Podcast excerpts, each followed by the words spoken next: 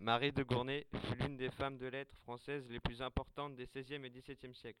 Elle est née le 6 octobre 1565 à Paris et passe son enfance au château de Gournay et décédera le 13 juillet 1645.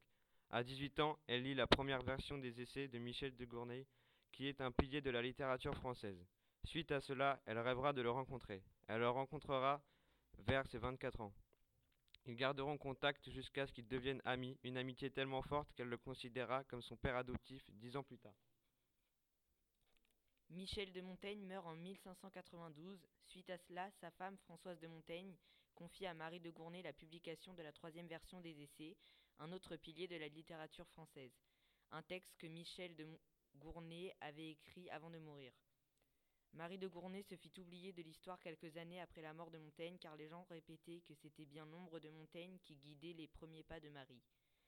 Les gens s'étaient donc mis en tête que Marie n'était que l'ombre de Montaigne. Les gens oubliaient tout ce qu'elle avait pu faire avant et après sa rencontre avec Michel de Montaigne. C'était donc à cause de ça que Marie de Gournay, femme pilier de la littérature française du XVIe et XVIIe siècle, s'est fait écarter de l'histoire.